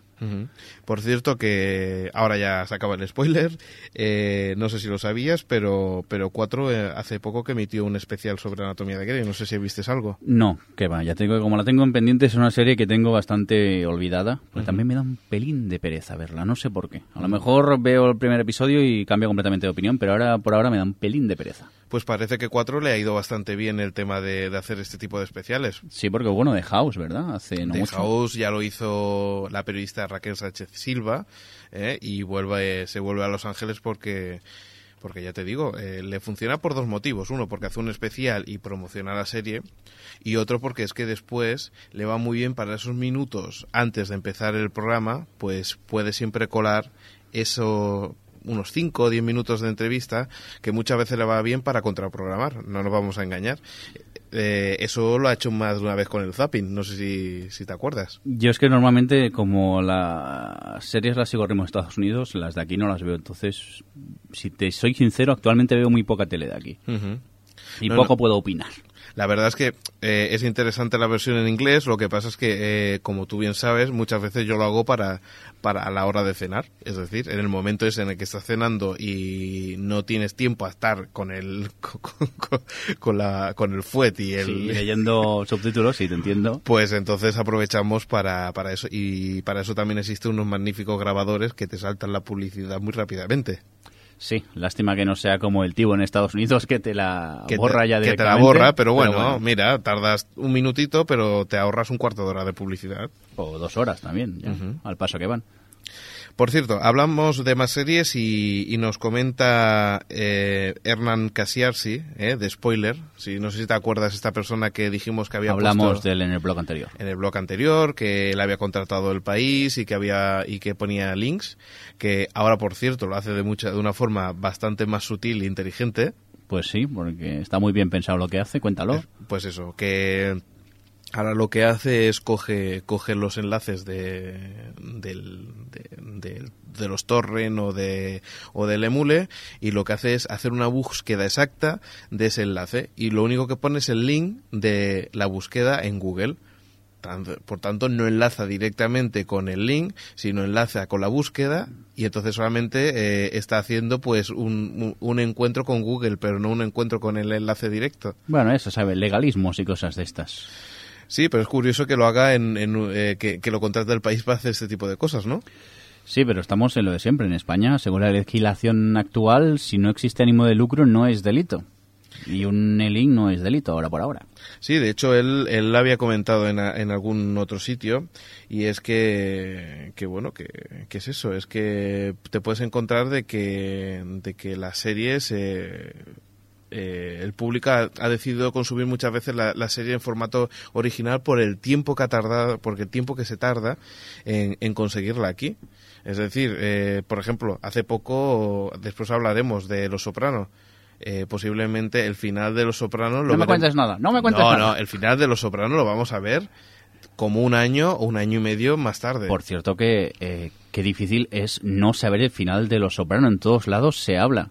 Sí, están Incluso, hablando... eh, en la revista que menos tiene que ver con televisión hablan del final de Los Sopranos. Los Serie- Sopranos... Hola, hola. Serie que, por otro lado, en España, eh, en abierto, tampoco ha tenido tanta fama. Se dio un Canal Plus, tuvo su fama, Sí, pero, pero se dio la se sexta dio tampoco... Lo que pasa que, a ver, vamos a decir las cosas como son. Los Soprano es, es una serie de, mm, de, de una televisión de pago y para, Sí. un, para un estilo de, de público mm, de pago. Que ahí, por cierto, mira, ahora, ahora me he acordado con Studio 60. Yo creo que ahí hay un juego en Studio 60 sobre esa serie que dicen que la van a emitir la NBS ¿Mm? y que, y que decía Dice, que era no, del HBO. Es, es una serie más para HBO. ¿Vale? Sí. Pues yo creo que están jugando con su propia serie. Están dando a entender que Studio 60 es algo parecido a eso. Sí, tiene pinta porque, a ver, Estudio 60 es una serie para eh, alguien que le guste mucho la televisión. Porque para el gran público es muy difícil. Y sí es cierto que es una serie más para HBO, HBO, que no para la NBC. Pues es un poco el estilo y, y creo que es lo que les- el fracaso que está teniendo la NBC. Posiblemente esta serie en, en la HBO sería todo un éxito. Por cierto, que he empezado a ver 30 Rock, Sí, que ¿qué la están parece? dando en Paramount. Paramount, creo. Sí. Pues eh, a mí me gusta, es como una versión barata de Estudio 60, porque también es Sí. metalenguaje televisivo, es televisión de- eh, dentro de la televisión. Pero es una comedia corta de 22 minutos y yo la encuentro los tres episodios que he visto por el momento cada vez me están gustando más. Tiene chistes televisivos muy buenos, a veces un humor un poco que si no sigues mucho la televisión te va a costar, pero que es totalmente recomendable. Que por cierto me parece que aquí en España se llama Rockefeller Plaza. Sí, porque es donde está el edificio de la NBC en Nueva Sí. York, que es donde sucede eh, este programa ficticio. Sí, sí. eh, de Girly, Girly Show, creo, o algo así, que es más los entresijos que hay entre... No es tan técnico como Estudio 60, Ujú. pero que bueno, que también ves un poco de televisión dentro de la televisión. Pues eh, igualmente hablaremos, me parece por ahí tenemos alguna noticia sobre ella. Bueno, pues lo que hablamos, que, que nos hemos ido totalmente de la historia, pues que hablaba de que nos comentaba en spoiler que, que, que Dexter para él es una de las mejores series que, que ha visto. Yo también la tengo en pendiente. Sí, y además, mira, lo que, lo que comenta es la trama, ¿no? Y, y lo que comenta en el, en, el, en el blog es que es de un viejo policía que descubre que su hijo de 12 años tiene todos los rasgos de un maníaco mortal. Y al saber que, que no podía hacer nada porque, porque el hijo iba a ser así, pues lo instruye para que mate solamente a otros como él. Dice, y el chico al final se convierte en Dexter Morgan, un forense de policía en Miami y experto en casos de sangre. Lo que decimos siempre, lees la sinopsis y parece que se les vaya la olla. Luego No, ves la pero, serie y... Claro, es eso, o sea, es eh, un resumen muy resumido de lo que realmente... Pero bueno, es. leyendo esto te llama la atención Ujú. y te apetece verla, al menos el primer capítulo, a ver qué tal. Yo la tengo en pendientes, pero este verano, ay Dios mío, hay tanta serie por ver que Sí, no acabaríamos sí, sí. nunca. Por cierto, hablando de series de televisión, eh, hay que decir una, una cosa que el... Ay, es que ahora, ahora escucho ruidos por todas partes. No Estás pasa- loco, estás Sí. loco. No sé, no sé por qué, no sé por qué será. Pero bueno, va, seguimos. Eh, hay una cosa, no sé si te Sí, eso ya. Venga, va, que estamos cansados, venga, va. eh, la revista Variety. Variety, Variety, sí. Variety, ¿vale? Eh, no sé si lo sabes, pero pero es una de las revistas con las que si no estás en la portada, no después no consigues Emmys. Ah, ¿y eso y esa lógica de dónde la has sacado? Pues de que es una de las más leídas y que, y que se ve que todas las cadenas a partir de estas fechas lo que hacen es coger todas sus series y pagar portadas para que salgan en los Emmys. Y ahí tenemos, por ejemplo, 13 Rock, ¿eh? Por ejemplo, tenemos eh, todas las series dramáticas, por ejemplo, Anatomía de Grey, ¿vale? Pues también sale, pero todas estas series están pagadas por las cadenas para que salgan en la portada y para que después los votantes de los Emmys eh, lo- los voten. Es una curiosidad que, que he visto. Claro, depende, ¿no? Hay, hay cadenas grandes como, como eso, como la ABC, que, que pone una portada de, de Anatomía de Grey o de la NBC de Heroes. Y claro, después tienes eh, pequeñas cadenas como FX que lo que hacen es cogen todas las series suyas y las ponen en la portada para, para aprovechar el, el dinero. Bueno, claro, cada uno tiene sus recursos y los emplea como puede. Sí, sí. La, la verdad es que se ve que el sistema este eh, funciona, pero bastante. ¿eh? Y bueno, y tenemos más cosas de, de, la, de la segunda temporada de Heroes. Eh, no son spoilers, ¿eh? Estamos, qué pesado eres con Heroes. Viva los. pequeños detalles. Y después hablamos de los. Tengo aquí, por aquí tengo más No, cosas. no de quiero Lost. spoilers, no quiero nada.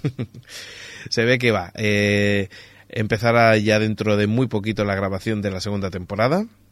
Y habrá varios personajes de la, de la serie. Son cosas que, bueno, mm, mira, tenemos un caster irlandés, una estudiante en Un- un California. qué irlandés, perdón? Un. Ah, un gánster, no te había entendido. una estudiante de California, un dependiente de una tienda de fotocopias y revelado, un profesor hippie de química de secundaria y una profesora de primaria. Son unos pequeños datos de, de Esta lo que noticia y nada y nos quedamos igual. No, yo no hombre, sé. no, a ver, yo entiendo que se tiene que hablar de las series y hay que hablar y, las la gente le gusta también comentar cosillas de... Ya, pero a ver, la- a veces las cadenas con tal de que hables de la serie te sueltan unas informaciones que carecen bastante de interés. Bueno, pero, pero así sabemos un poco de, de- de cómo irán los personajes, qué tipo de personaje. Ya sabemos que Yo leo esto y me queda igual, Alex, no nos engañemos. Venga, va, siguiente noticia. Yo sigo pensando que es interesante. Y Que sí, que sí, que sí. A ver, dejadlo en los comentarios. ¿Qué interés tiene eso? Venga, va. A ver, más cosas. Eh, tenemos un nuevo fichaje, por lo que se ve, eh, un posible romance de Claire eh, de- y se llama Nick D'Agosto. Será el, un nuevo participante también de Por si no habías tenido suficiente. Venga, va, que a mí me aburren esas cosas, sigue. Sí, sí, sí, sí. Por lo que se de- de- decía, eh, que participará, ha participado en varios episodios de House y Supernatural. Eh, ¿Y qué tenemos más? Ah, sí, mira, tenemos que renueva dos años más la eh, Heroes. Dos años ese tostón. El, el creador Time Cream se ve que, que, que ha renovado por dos años más.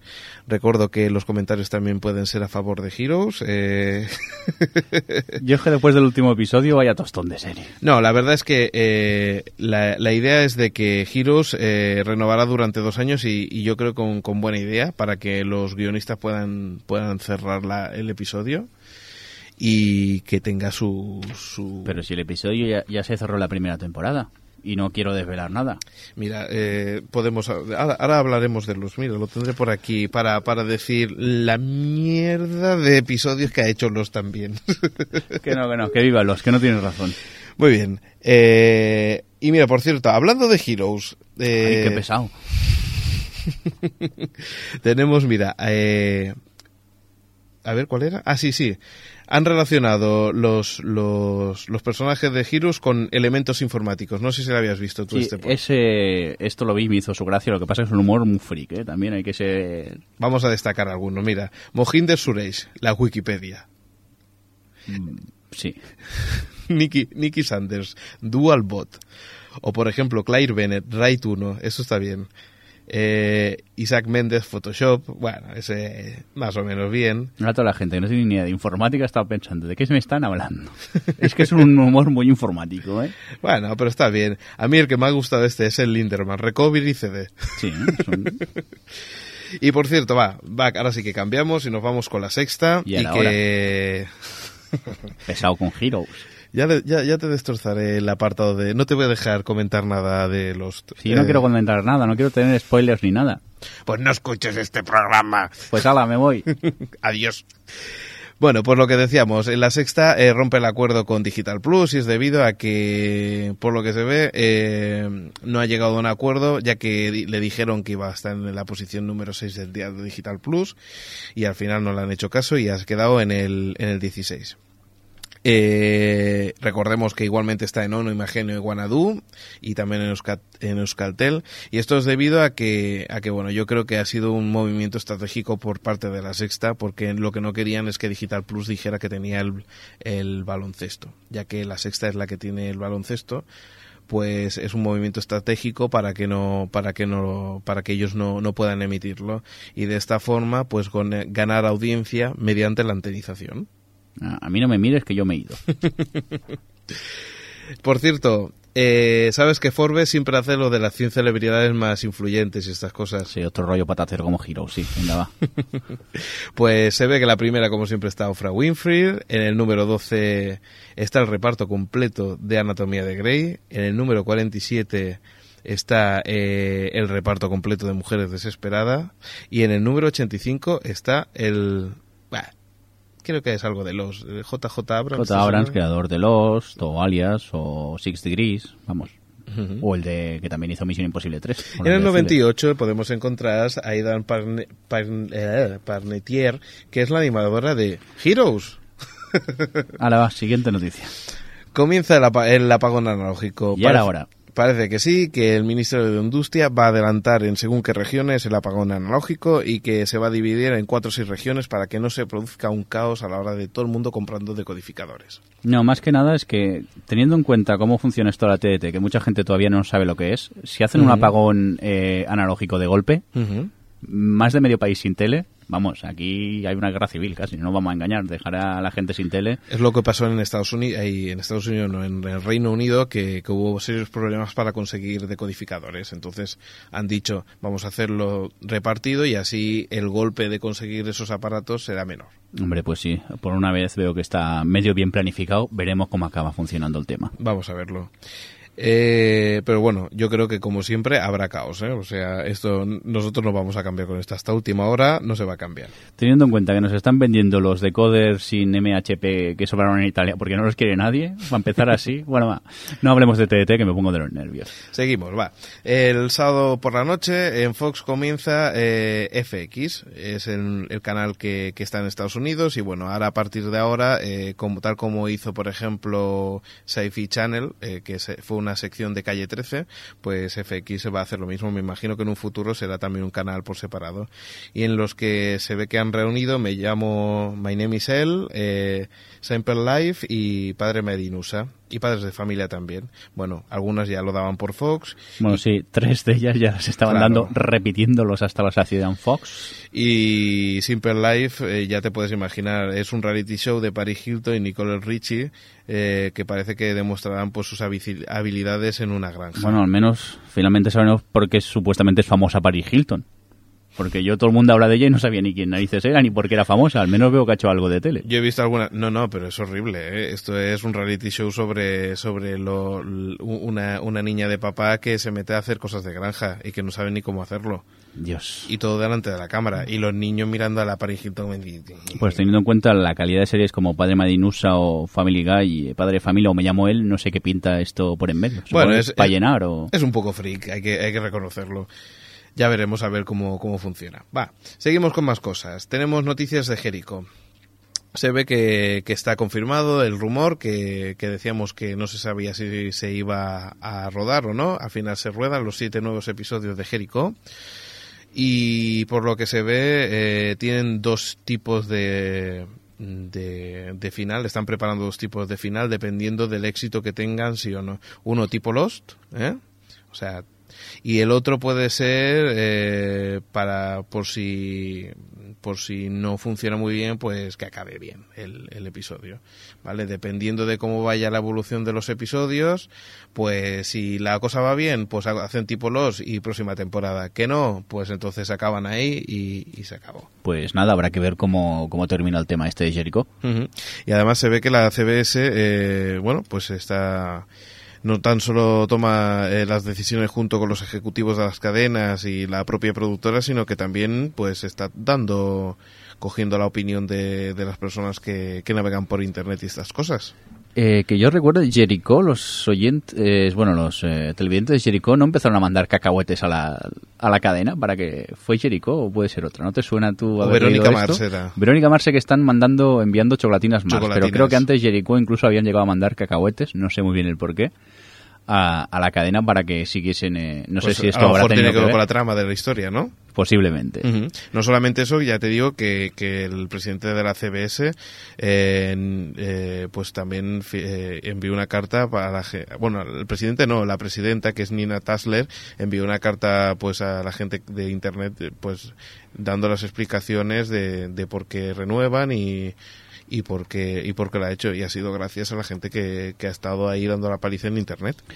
Pues nada, está bien que las teles también se preocupen un poco de lo que dice la, la gente.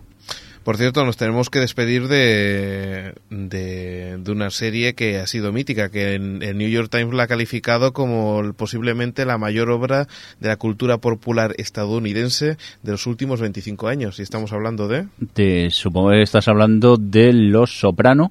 Sí, Yo no sé cómo tiene... A ver, la serie está bien, pero para llegar a tanta fama allí, no sé. sí, es lo que dicen, que la gente estaba disfrutando de, de episodios que, que dicen que, que es un, un bueno, eh, que, que han sido una exquisitez, pero que seguramente si no hubieras visto todos los episodios anteriores, que no, que no hubieras disfrutado de la misma forma, que es como, como ha estado evolucionando todas las tramas, ¿no? Y que, bueno, que ha sido bastante polémica al final que, que ha habido.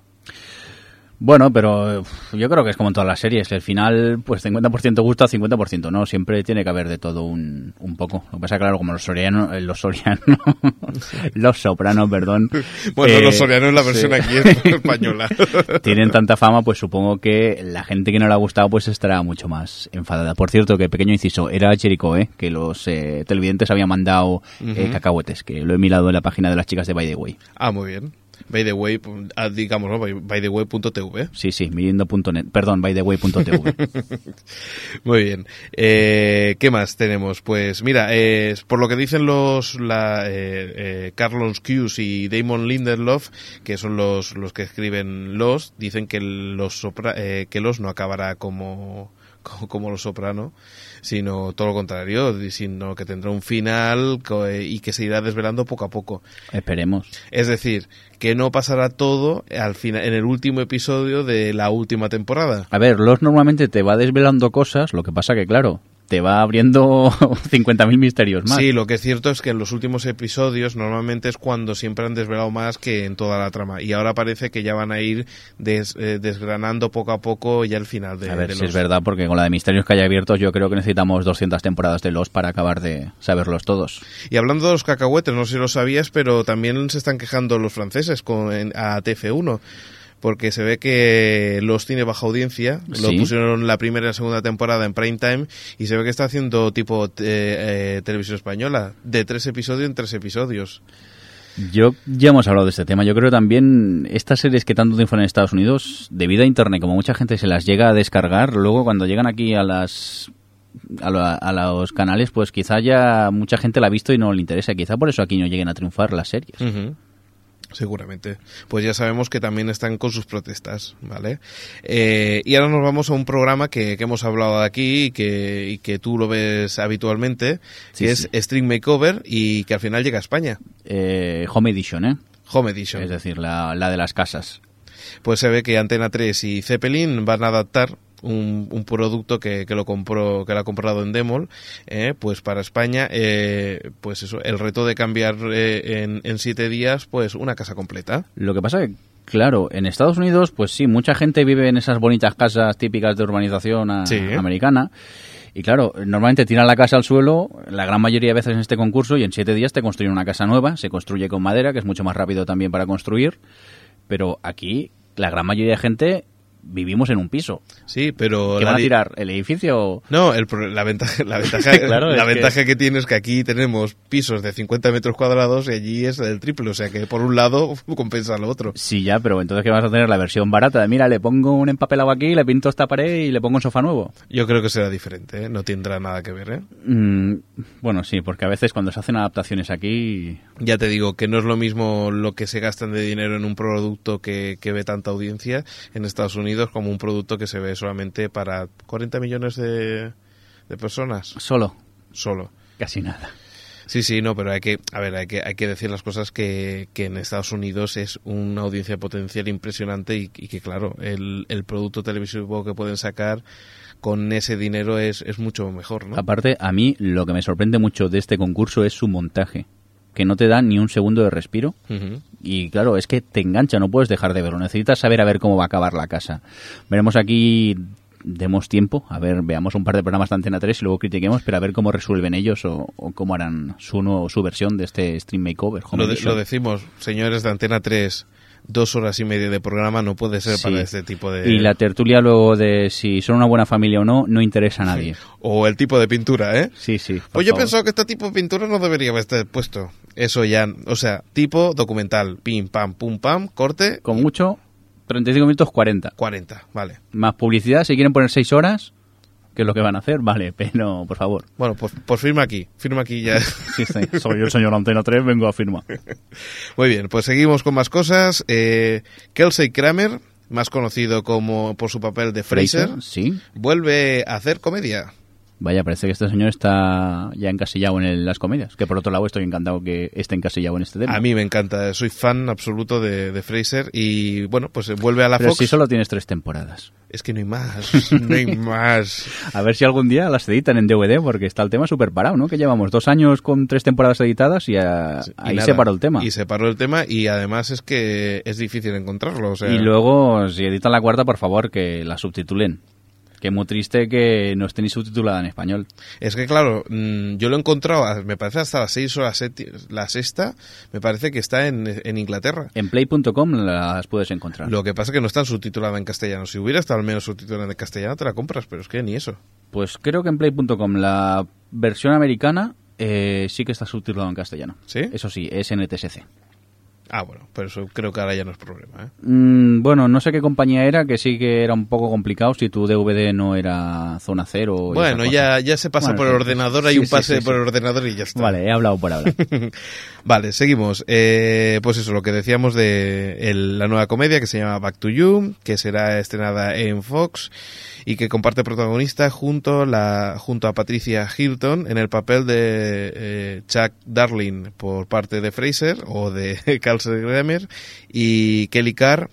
eh, que, bueno, por lo que se ve serán dos presentadores de noticias en una tele local en los años, bah, nos situamos en los años 90. ¿vale? Y por lo que se ve cambia de cadena una mucho más importante, pero se ve que un vídeo lo evidencia y tiene que volver a la cadena a la cadena anterior. Por lo que se ve, estará producida y eh, creada y producida por Steven Levitan de Fraser y también por Christopher Lloyd, que también, además de hacer Fraser, ha hecho Las Chicas de Oro. Muy bien, pues nada, habrá que Esperamos, a esperarla, esperar y verla. Muy bien. Y hablamos, como hemos dicho antes de Antena 3 de Extreme Makeover, pues tenemos más cosas que se estrenarán en verano. American Dad, que ya, que ya habíamos hablado de ella. Gran serie de animación de la misma factoría de Padre de Familia. Cinco estrellas, atención, para la gente que quiera verlo. Y de Inside, que es un drama policia- policial eh, que estará encabezado por el actor Peter Coyote. Este señor no es el que parecía en la primera temporada de los 4400 y luego desapareció misteriosamente. A lo mejor fue para esta serie. Seguramente. Y bueno, además tenemos más estrenos rápidamente. Eh, la Fox estrena eh, la segunda temporada de My Name is Earl. Eh, lo dan los sábados como estreno a las 23.30, en lo que habíamos dicho de FX. Hay que verla, que es impresionante esta serie. Y Wits, eh, y Wits por lo que se ve, pues... Eh, De Canal Plus pasa a 4, ¿no? De Canal Plus pasa 4, que bueno, es la misma casa, o sea, le pasan la Sí, cinta. pero en abierto. Se ve que no, que no está teniendo muy buenos éxitos, muy buen share de audiencia, me parece que ha tenido sobre un 9% de share, pero bueno, está bastante bien. Hay que recomendarla, que, que la vean. Tú la has visto, ¿verdad? Eh, sí, yo he visto las dos primeras temporadas y a mí me sigue gustando la serie. Quizás en la segunda temporada el tema ese de la sociedad americana el, eh, queda un poco desplazado más por el tema de la, de la marihuana. Pues. A ver, Witch, la traducción sería hierba y es una serie que habla sobre marihuana principalmente. Ya. Y para finalizar, pues en el blog de Fox nos encontramos los sueldos reales de personajes de, de televisión, porque dicen que, que, bueno, la vida que lleva un, eh, un personaje en una serie es mucho más alta que la que podría aguantar eh, según lo que cobra. Aquí, por ejemplo, decía que el que más cobraba era el de eh, Denny Crane de Boston Legal, que sean unos 2.210.000 dólares, unos 156.000 euros, Vale, estamos hablando de personajes, ¿verdad? Sí, ahora yo pensaba que hablábamos de actores, no, No, o sea, no, no. el- de- del personaje. Del Vale, vale. personaje, sí, sí, sí. O sea que no cuadran bien bien lo que cobran con la vida que llevan, ¿no? Pero, por ejemplo, la Linette Escavo de Mujeres Desesperadas decían que aproximadamente podía ganar 2.600 euros. O la Meredith Grey de Anatomía de Grey unos 1.950 euros. O la de Caso Abierto, la Lily Rush, que podía ganar unos 2.300 euros. Dicen aquí que no es mucho dinero, Vamos, pero... Mil euritas, como aquí, ¿eh? más o menos. vamos. Lo que pasa que me imagino que también el nivel de vida es mucho más alto. Sí, claro, es que aquí está todo tan barato que... Vamos, la hipoteca están por los suelos. No, no, la verdad, la verdad es que no sé bien bien por, por, por qué lo dicen, pero bueno, oye, eh, será que allí eh, el periódico vale muy caro. muy bien, Señor Mirindo, nos vamos. Vale. En- ya me parece que el que después a partir del, del próximo podcast ya será un haremos como unas ediciones especiales. Bueno, todavía hay que pensarlo, Hay que hablarlo. ¿verdad? Y lo dejamos para el próximo. Ahora nos vamos con Jordi con el mundo viñeteril y estas cosas. Bueno, yo me voy a ver la tele. Tú te vas a ver la Luego tele? ya lo escucho en el podcast. Mirindo.net, ¿no? Correcto, total. Muy bien, nos vemos.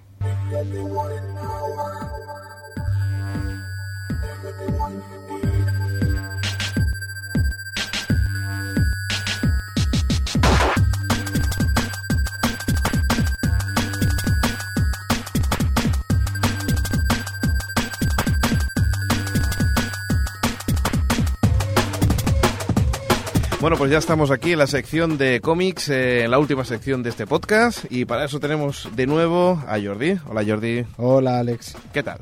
Bien, muy bien. ¿Sí? Viendo algunas noticias y, y cositas, ¿no? Del mundo del cómic. Pues venga, adelante, todo tuyo. Venga, empezamos con unas pequeñas noticias que han salido de, de Dark Knight. Nuevas cositas como el traje que va a llevar Batman en la segunda parte. Una chulada, ¿no?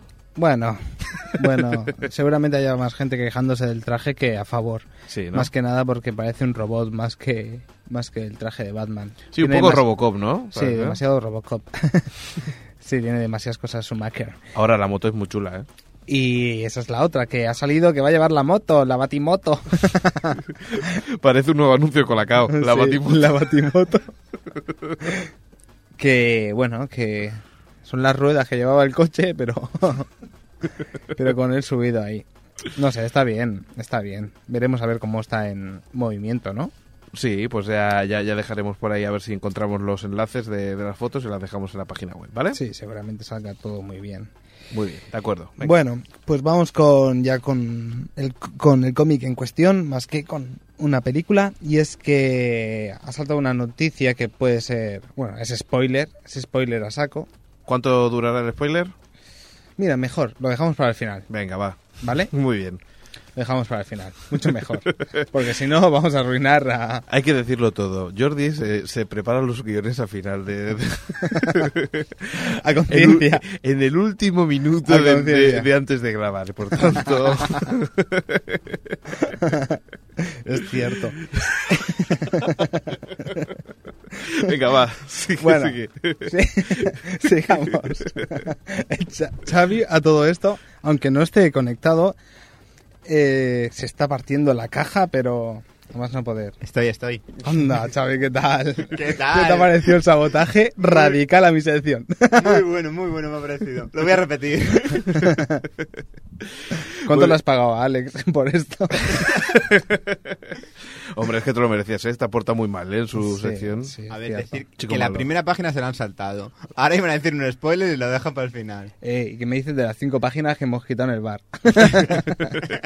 Eso no lo he visto. Bueno, sigamos. Muy bien. Eh, Una pregunta, ¿vas a hablar de la momia? Casi. Eh, Venga, chicos. En la Liga de la Justicia, en Sí. el cómic, eh, Brad Meltzer, Sí. Eh, que había comenzado después de Crisis Infinita a, a guionizar la serie, Ujú. dijo que lo dejaría en el número 12 y así va a ser.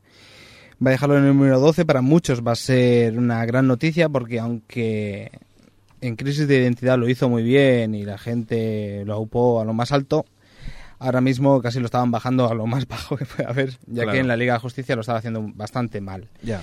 Y van a cambiar de guionista y llegará un guionista que, que venía de la serie de animación de la Liga de la Justicia Ilimitada y veremos a ver qué tal qué tal sale la cosa a partir del número 13 Número que justamente 13. coincide con la despedida soltera de una componente de la Liga de Justicia que es Canario Negro. Muy ¿Con bien. quién se casará? No tengo ni idea. Y sería, y sería, y sería un spoiler, ¿no? También. El dibujo que, que te metí en el guion, si te das cuenta, Sí. Está saliendo Superman de una tarta. Eso es lo más grande que he visto. Alrededor de todas las tías. es cierto. sí. No sé. Esperemos. A lo mejor eso es lo que se dedicará en un futuro, porque se ve que a lo mejor tiene, tiene más sex appeal que otra cosa, ¿verdad? Sí, no, son los calzones rojos que llaman mucho. bueno, eh, otra noticia Seguimos, más. venga, Eh, ya hablamos en otro podcast de, de la nueva saga de los mutantes de los X-Men Sí. y se va a llamar eh, Endangered- Species. Ya hablamos de ella y ahora por fin han dicho cómo va a ser publicada. Va a ser publicada al estilo antiguo, o sea, va a pertenecer dentro de las colecciones de los mutantes, tanto X-Men, Uncanny, X-Factor y New X-Men y cada parte irá en uno de ellos. Empezarán por, si no me equivoco, un Cani y pasarán por X Factor, New X-Men, X-Men y así hasta llegar al capítulo 13. El primero de todos será un especial que estará guionizado por Ed Brubaker y eh, dibujado por Mark Silvestri, antiguo dibujante de mutantes. ¿Que te, te da la impresión de que valdrá la pena o no? Mm, hombre, están moviendo bastantes cositas. Ed Brubaker es un guionista bastante, bastante correcto ya que no es que sea un Alan Moore ni nada por el estilo, pero es alguien que se porta, que sabe cómo guionizar cómics, así que hasta que no lo lea no voy a decir si puede ser bueno o malo. Por cierto, eh, vamos a recomendar un, una- un blog eh, y ahí podéis ver las imágenes de Batman y de y de, y de la moto de Batman, ¿eh? Uruloki, ¿eh? en la que nos ha promocionado bastante el podcast del cómic que tuvimos y hay que agradecérselo desde aquí, pues un fuerte abrazo. Y unos besos.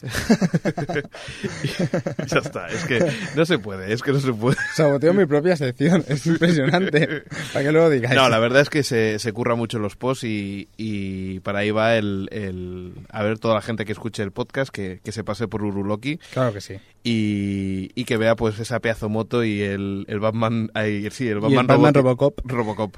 El ro- ¿Cómo sería la moto? ¿La ¿Cómo? moto? La Batimoto. La Batimoto. La Batimoto. Muy bien, ¿y qué tenemos más? Va. Bueno, eh, si quieres, ¿has leído algo nuevo o no has tenido casi tiempo, no? Casi tiempo, pero lo que sigo leyendo las colecciones. Spider-Man estoy siguiendo, sigo leyendo Spider-Man y sigo Sí. leyendo 52 y alguna cosilla más. Y ahora tengo el proyecto Mac por ahí pendiente que, que en breve lo, lo leeré, si puedo. Sí, yo he encontrado que 52, los dos últimos números han sido un poquito más flojos.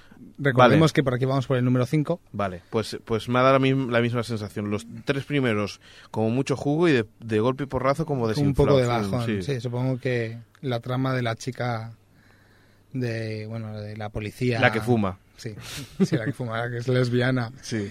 Eh, con el con Question es un poco más flojita que, que, lo, que lo otro que se estaba viendo, de Black Adam y de Booster Gold. Booster Gold, soy fan. Yo soy fan. Muy bien, pues... ¿Y tú, ¿Y tú qué te has estado leyendo por ahí? Yo me estoy leyendo todo lo que pillo casi, pero vamos, he estado, me he leído un poco del Batman, bueno, un poco no, lo único que ha salido casi el número uno del Batman de Grant Morrison, Sí. que sinceramente no me ha parecido gran cosa. Hay gente que se me va a tirar encima, pero es que la verdad no me ha parecido nada del otro mundo. Incluso el dibujo de Andy Cooper lo encuentro como muy rápido a la hora de hacerlo. No, no sé, no, no tiene la calidad que ha demostrado en Origin de, de Wolverine. No sé, me ha parecido un Con poco... muchas prisas. Sí, con prisas. Es, es extraño, ¿eh? Porque últimamente se ocurraba. Y con lo que tarda en hacer un cómic ya debería currárselo más. Y también me he leído cosa que no pensaba que me iba a gustar y sí que me ha gustado y es el Kurbusiek de... Ay, el Kurbusiek, Superman de Kurbusiek y Carlos Pacheco, que sí, que me, sí que me ha gustado más que el, el Más que Batman, Batman. De, de Morrison. Le da un aire a Superman bastante interesante.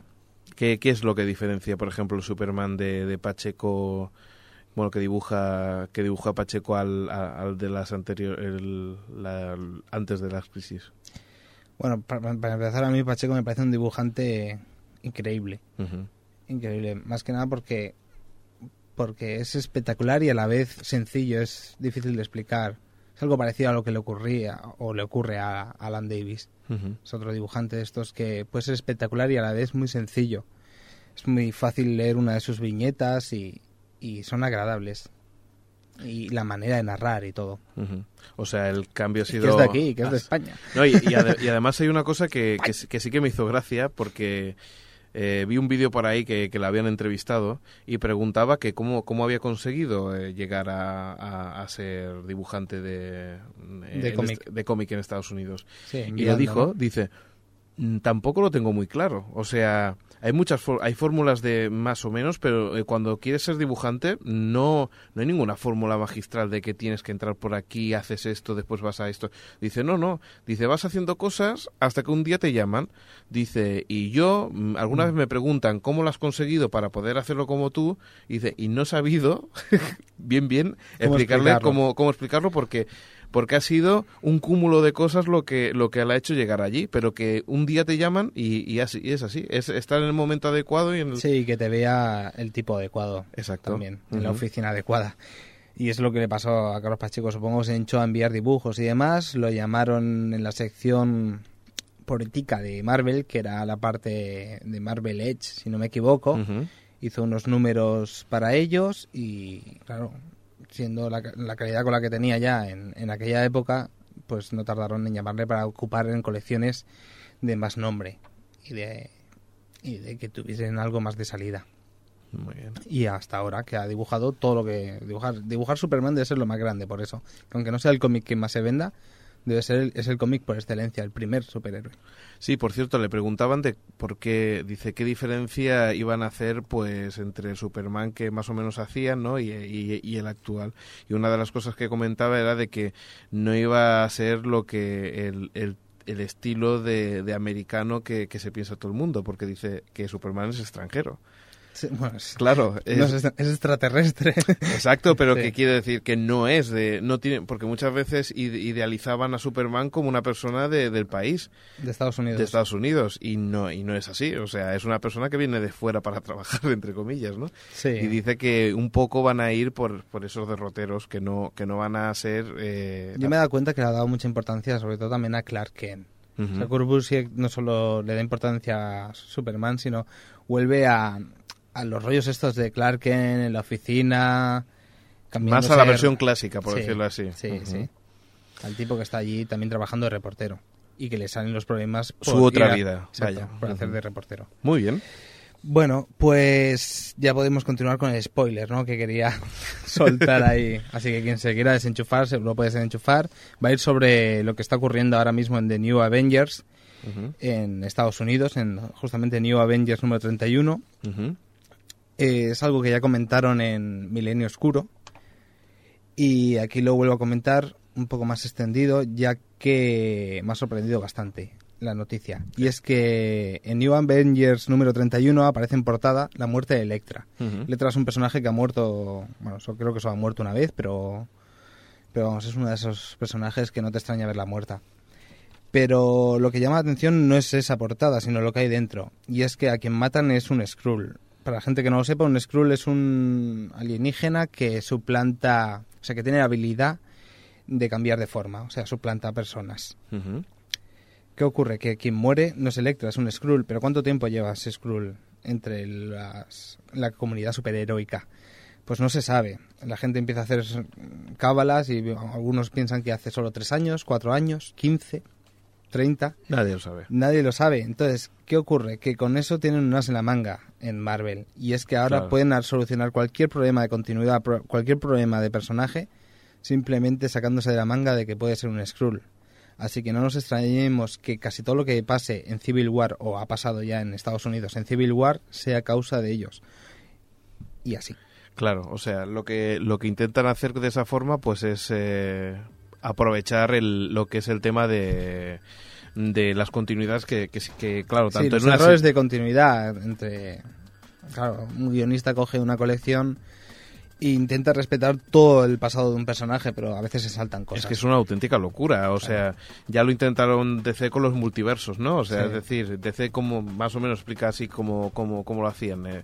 Cogían y decían, pues si antes había un planeta, pues después empezaron a multiplicar. Sí, en DC, en DC son algo más radicales. Directamente revientan todo y luego dicen, mira, todo era mentira. Solo queda una tierra. Y cosas así, pero vamos. Eh, sí, es una manera un poco alegre, ¿no? De, de saltarse a torear todos esos errores. Pero bueno, Pero ya lo habían hecho, ¿no? Lo de multiverso y después volver a, a un único universo. en DC sí. En, aquí habían hecho otro tipo de cositas, pero, pero este, de este tipo no, la verdad. O sea- muchos, muchos piensan que es una copia de... Porque los Skrull, claro, los Skrull al tener este poder.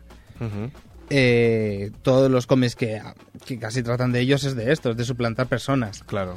Entonces muchos acusan de plagio de otras historias de los Screws, pero claro, es que si salen los Screws no hay otra. Pero, pero no, nada de este calibre. Que esto me imagino que es una reunión de, de guionistas cuando se juntan todos, ¿no? De todas las series Sí. y deciden, vamos a hacer esto para... para, para sí, para arreglarlo". ir calentando el tema. Pero de todas formas no pienso que sea como Civil War, no creo que lo tengan todo tan bien planeado. Pienso que esto lo han hecho estallar, pero están esperando cómo reaccionará la gente para tirar un camino o a otro. O para sea, engañarles. por decirlo así, es como una especie de bomba sonda, ¿no? Sí, algo parecido a lo que hacen en Lost. ¿Vale? Muy bien. Pues lo dejamos aquí, Jordi. Muy bien.